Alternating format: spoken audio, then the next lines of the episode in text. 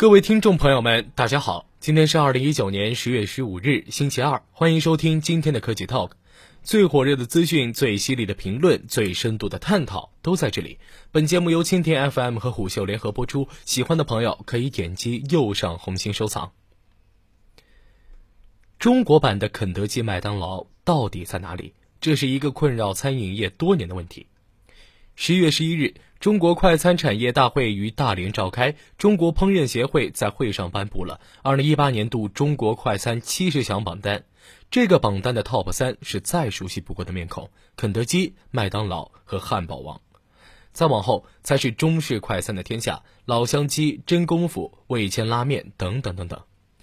这个榜单和前几年的榜单也类似。位居前列的依然是老朋友洋快餐，后面才是各具地方特色的中式快餐。这是中国快餐行业长久以来未被打破的特点。餐饮行业集中度低，中式快餐品牌区域性非常强，难以推出全国性品牌。这样的区域品牌比比皆是，从北京的南城乡庆丰包子铺、西部马华、浙江的五芳斋，到上海的小杨生煎、安徽的老乡鸡、广东的大家乐。如果你是当地人，必定会对这个牌子感到亲切。但出了省呢？即使外省的朋友听说过庆香包子铺、五芳斋，但也很少有机会能够真正品尝到。那么，中式快餐还有机会吗？中国烹饪协会会长江俊贤在演讲中透露，继2018年中国餐饮行业销售总额超过四万亿之后。今年一至八月，中国餐饮行业实现销售总收入两万八千七百六十五亿，同比增长了百分之九点四。他预计，二零一九年全国餐饮收入将超过四点六万元。在这中间，中式快餐的规模不容小觑。数据显示，我国快餐占整个餐饮市场的份额的百分之二十六，其中百分之七十八点九是中式快餐。也就是说，整个中式快餐的规模将在今年达到九千四百亿。因为市场庞大，所以更难出头。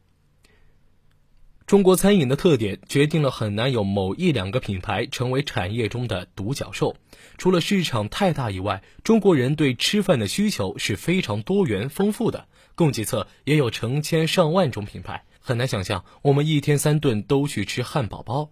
即使饺子好吃，你连续吃三天也是不行的。除了中餐品类多、地域口味差异大等。中式快餐品牌的生存环境亦被跨领域的竞争对手所挤压。今年这份榜单上排名最靠前的中式快餐品牌是老乡鸡，一家创立于安徽合肥、以肥西老母鸡汤为特色产品的中式连锁快餐企业。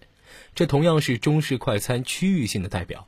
对长期生活在北方的食客来说，这可能是个非常陌生的品牌。但目前，老乡鸡已在全国拥有了八百多家直销店，覆盖安徽省和南京、武汉、徐州、上海等城市，并计划全面开展全国的战略布局。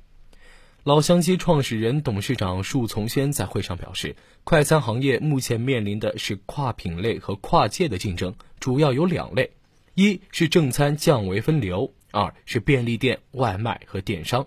正餐降维指的是正餐品牌开始介入快餐领域，推出了自己的快餐品牌。这是目前许多热门餐饮品牌的做法。西贝早就在2016年推出了自己的快餐品牌西贝燕麦面，后来相继推出了麦香村、西贝超级肉夹馍等快餐品牌，但上述品牌均未取得成功。推出后不久就不见回音。西贝的最新动作是在二零一九年五月推出了轻餐品牌西贝酸奶屋，以酸奶为主打，还提供烧烤、面食、点心等跨品类产品，开始转战轻食市场。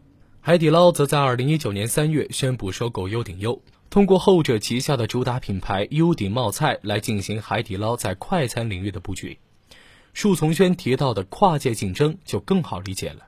昔日主打方便快捷的快餐，在这两个标签上有了旗鼓相当的对手。以七幺幺、全家、罗森为代表的便利店，同样提供了味道不错的熟食产品；外卖则给了正餐品牌更多抢走快餐厅生意的机会。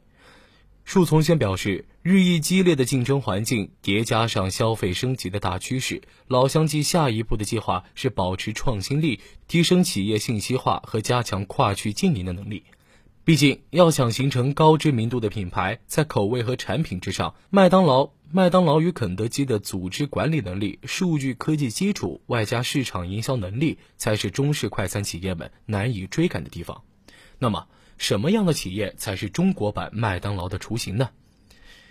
江俊贤认为，以资本为纽带的多品牌的餐饮企业联合体，可能是未来中国餐饮产业出现世界五百强企业的重要形式。江俊贤也表示，中国烹饪协会目前在积极推动，希望通过资本来支持和发展快餐。但除了资本推助以外，品牌矩阵是中国快餐企业未来发展的方向。从最出名的百胜中国到最近的海底捞，品牌矩阵几乎是所有餐饮集团们的发力方向。好处在于可以通过多个品牌覆盖多品类，为企业带来新的利润增长点。这是一件很难的事情，但所有时刻都在期待。谁会真正成为中国的麦当劳？以上就是本期科技 Talk 的内容，我们下期节目再见。